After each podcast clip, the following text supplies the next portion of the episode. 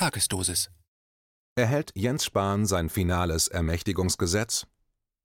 Ein Kommentar von Bernhard Leuen. Am Mittwoch, den 25.03.2020, wurde ein Epochenwandel für dieses Land eingeleitet. Unter Tagesordnungspunkt 1, Unterpunkt C, kam es im Deutschen Bundestag zur ersten Beratung des von den Fraktionen der CDU, CSU und SPD eingebrachten Entwurfs eines Gesetzes zum Schutz der Bevölkerung bei einer epidemischen Lage von nationaler Tragweite. 469 Abgeordnete stimmten für den Antrag, drei lehnten ihn ab. Es gab 55 Enthaltungen. Bis auf die AfD stimmten alle Fraktionen für das Gesetz. Über drei Nachberatungen erfolgte die finale Umsetzung durch die notwendige Weiterleitung an den Bundesrat. Am 27.03. erfolgte die Zustimmung ohne Gegenstimmen. Niemand konnte im März ahnen, dass schon im Mai der Entwurf eines zweiten Gesetzes erfolgen würde. Der Grund: die Bevölkerung brav erduldend, die Opposition schweigend. In seiner Rede zur Notwendigkeit der Erweiterung dieses Gesetzes erläuterte Minister Jens Spahn im Bundestag: Zitat, Der neue Alltag erfordert eine neue Balance, so viel Normalität wie möglich, so viel Schutz wie nötig.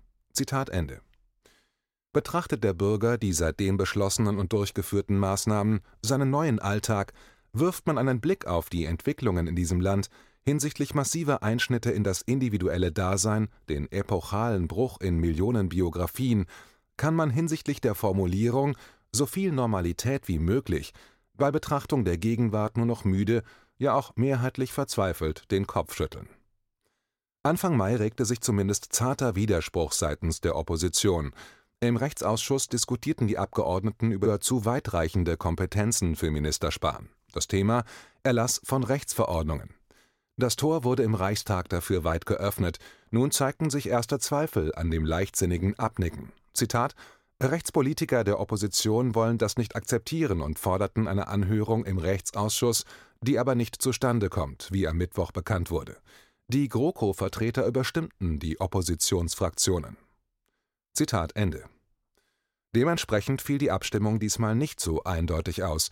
AfD, FDP, Linke und sechs Fraktionslose stimmten gegen die forcierte Machterweiterung von Jens Spahn. Die Grünen enthielten sich. Die Koalition nutzte ihre Macht am 14. Mai gnadenlos aus. Schon am 15. Mai wurde das zweite Gesetz zum Schutz der Bevölkerung bei einer epidemischen Lage von nationaler Tragweite im Bundesrat durchgewunken mit diesem Wissen erklärte sich dann doch rückblickend, dass fraktionsübergreifend bis auf die AfD die Demonstrationen der Monate April, Mai und speziell August, der Protest gegen die Maßnahmen mit den Höhepunkten am 1. und 29. in Berlin durchgehend als anmaßend und überflüssig abgekanzelt wurden. Es geht um Machtbefugnisse, Parteiengeplänkel und nicht um die Sorgen der Wähler. Diese erhielten die bekannten Stempel Covidioten, Corona-Leugner, Rechte und Reichsbürger, Spinner. Ermächtigungsgesetz ist ein belasteter Begriff, ein schweres Wort. Die Definition lautet Zitat Das Ermächtigungsgesetz vom 24. März 1933, offiziell das Gesetz zur Behebung der Not von Volk und Reich, war ein vom Deutschen Reichstag beschlossenes Ermächtigungsgesetz, mit dem die gesetzgebende Gewalt faktisch vollständig an Adolf Hitler überging es war die Grundlage zur Aufhebung der Gewaltenteilung und ermöglichte alle darauf folgenden Maßnahmen zur Festigung der nationalsozialistischen Diktatur. Zitat Ende. Anmaßender Vergleich bzw. Hinweis modifizieren wir für die Gegenwart. Das Ermächtigungsgesetz vom 27. März 2020, offiziell das Gesetz zum Schutz der Bevölkerung bei einer epidemischen Lage von nationaler Tragweite, war ein vom Deutschen Reichstag beschlossenes Ermächtigungsgesetz, mit dem die gesetzgebende Gewalt faktisch vollständig an Jens Spahn überging. Es war die Grundlage zur Aufhebung der Gewaltenteilung und ermöglichte alle darauf folgenden Maßnahmen zur Festigung der epidemiologischen Diktatur.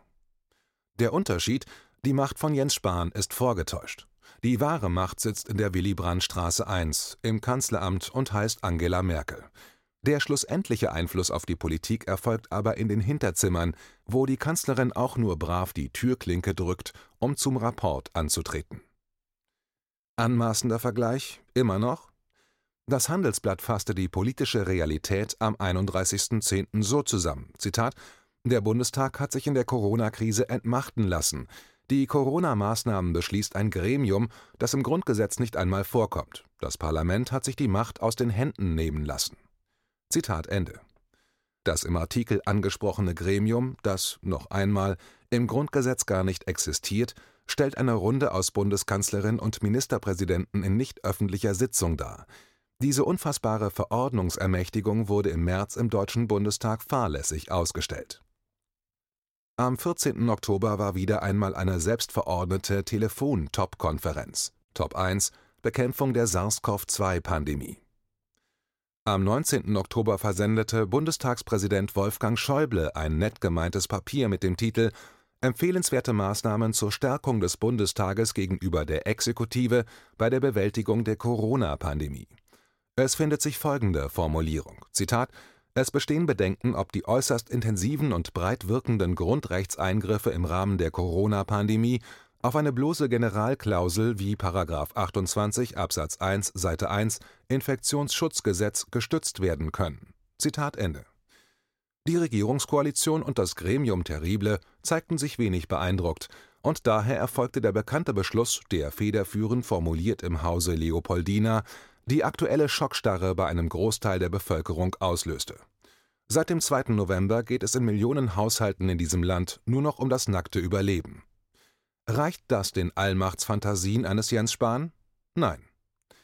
Bundespräsident Frank-Walter Steinmeier fand wie immer die passenden Worte zur individuellen Krise der Bürger. Zitat vom 30.10. Trotzdem rate ich uns allen dazu, nicht zu resignieren und vor allen Dingen nicht die Geduld zu verlieren. Zitat Ende. Das klingt vermeintlich empathisch und soll Bürgernähe simulieren. Jens Spahn ließ jedoch am gleichen Tag wissen, Zitat, dieses Virus kennt keine Grenzen, wir sollten in seiner Bekämpfung auch keine kennen. Zitat Ende. Das meinte er wörtlich und daher veröffentlichte die Bundesregierung, Sie werden es ahnen, am 3. November den Entwurf eines dritten Gesetzes zum Schutz der Bevölkerung bei einer epidemischen Lage von nationaler Tragweite. Am 6.11. soll er in eine erste Lesung des Bundestages gehen. Der Inhalt die Pläne haben es in sich. Es wird einleitend unter Punkt A Problem und Ziel erneut darauf hingewiesen, dass die Geltung der Maßnahmen im Wesentlichen bis zum 31. März 2021 beschränkt sein sollen. Wollen wir es hoffen. Der Grund für ein drittes Gesetz wird dahingehend begründet, dass aufgrund neuerer Erkenntnisse über Covid-19 und in Kürze möglich erscheinender Impfprogramme eine weitere Fortentwicklung der gesetzlichen Grundlagen angezeigt sei es wird festgestellt, dass die getroffenen notwendigen Maßnahmen zur Bekämpfung der Coronavirus-Pandemie teilweise zu erheblichen Eingriffen in grundrechtliche Freiheiten führen. Teilweise ein Begriff der endlosen Dehnbarkeit. Es folgt Punkt B Lösung. Der Reiseverkehr bzw. die Reiseregelungen werden dahingehend neu definiert, dass auch eine digitale Einreiseanmeldung nach Aufenthalt in Risikogebieten verordnet werden kann dies dient der besseren Überwachung durch die zuständigen Behörden. Der Begriff des Risikogebiets wird legal definiert, also verankert. Als Legaldefinition bezeichnet man daher die Definition eines Rechtsbegriffs in einem Gesetz. Beim RKI werden neuartige Surveillance-Instrumente wie eine virologische und syndromische Surveillance vorgesehen das Fachgebiet Surveillance beim RKI ist vor allem zuständig für die Umsetzung des Meldewesens nach dem Infektionsschutzgesetz (IFSG). Epidemiologische Surveillance ist die fortlaufende systematische Sammlung, Analyse, Bewertung und Verbreitung von Gesundheitsdaten. Hierbei wird seitens des RKI schon jetzt darauf hingewiesen, dass der Austausch nicht nur im öffentlichen Gesundheitsdienst auf Kreis und Bundeslandebene in Deutschland erfolgt sondern auch mit den internationalen Gesundheitsbehörden der EU und der WHO erfolgt. Daten sind das neue Öl, Macht über Menschen. SARS-CoV-2-Meldungen sollen zukünftig über bundesweit einheitliche Maßstäbe in einer erforderlichen bund-länderübergreifenden Betriebsinfrastruktur übermittelt werden.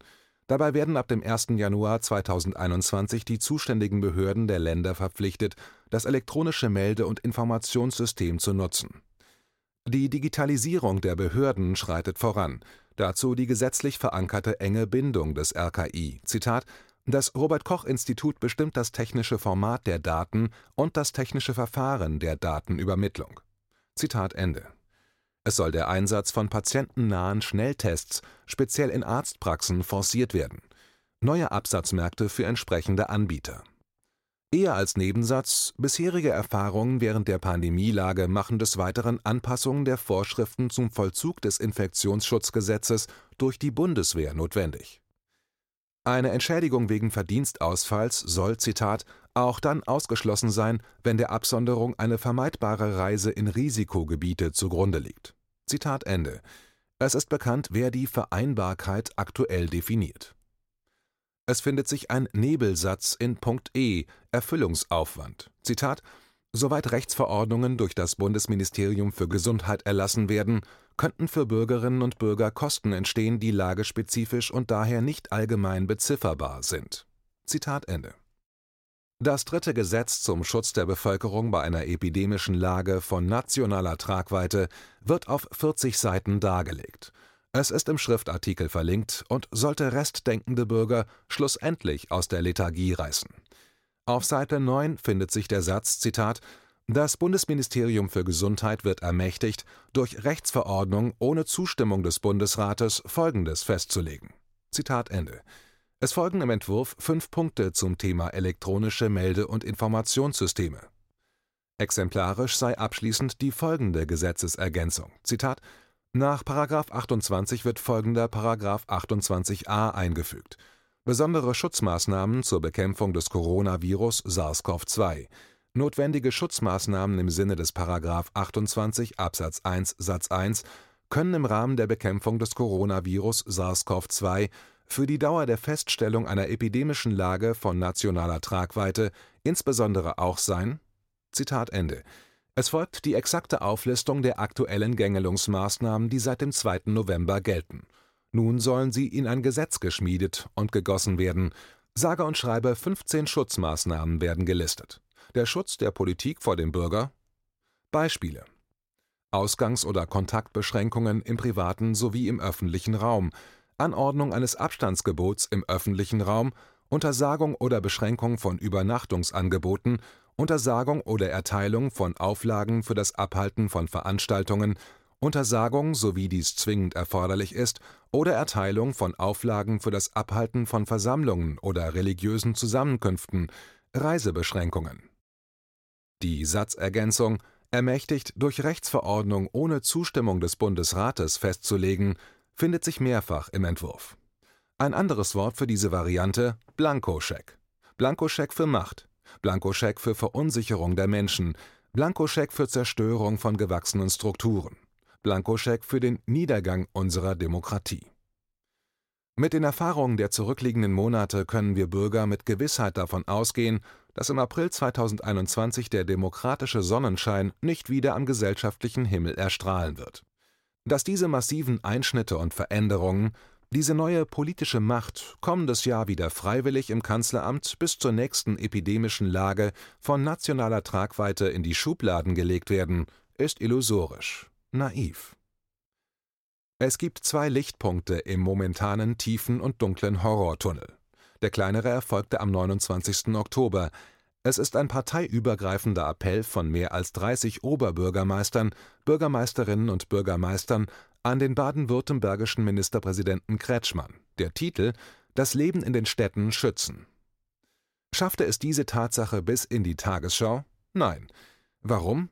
weil diese Aufforderung, Zitat, wir bitten Sie, diese Differenzierung nochmals zu erwägen, bevor ein allzu pauschaler Lockdown angeordnet wird, Zitat Ende, natürlich der Sache nicht dienlich ist. Es blieb bei regionaler Berichterstattung. Überraschend? Nein. Protest aus den Kreisen politischer Erfüllungsgehilfen darf es nicht geben, bis alle gewünschten Ziele aus dem Kanzleramt in Gesetzesform gegossen wurden. Ein Großteil der Medien steht Gewehr bei Fuß. Der große Lichtblick zeigt sich am 7. November in Leipzig. Die Großdemonstration. Sie wird erneut zeigen, ob die Menschen in diesem Land weiterhin still erdulden, weiterhin in großem, erschreckenden Prozentsatz die Tortur begleiten und abnicken. Ja auch gegebenenfalls Mitbürger denunzieren würden, melden, verraten. Die politische und mediale Diskreditierungsmaschinerie läuft auf Hochtouren. Lassen Sie sich nicht einschüchtern, abschrecken. Daher 7. November in Leipzig, 13 Uhr, Augustusplatz. Denn es geht um unseren Frieden, es geht um unsere Freiheit, es geht um Demokratie, jetzt oder nie.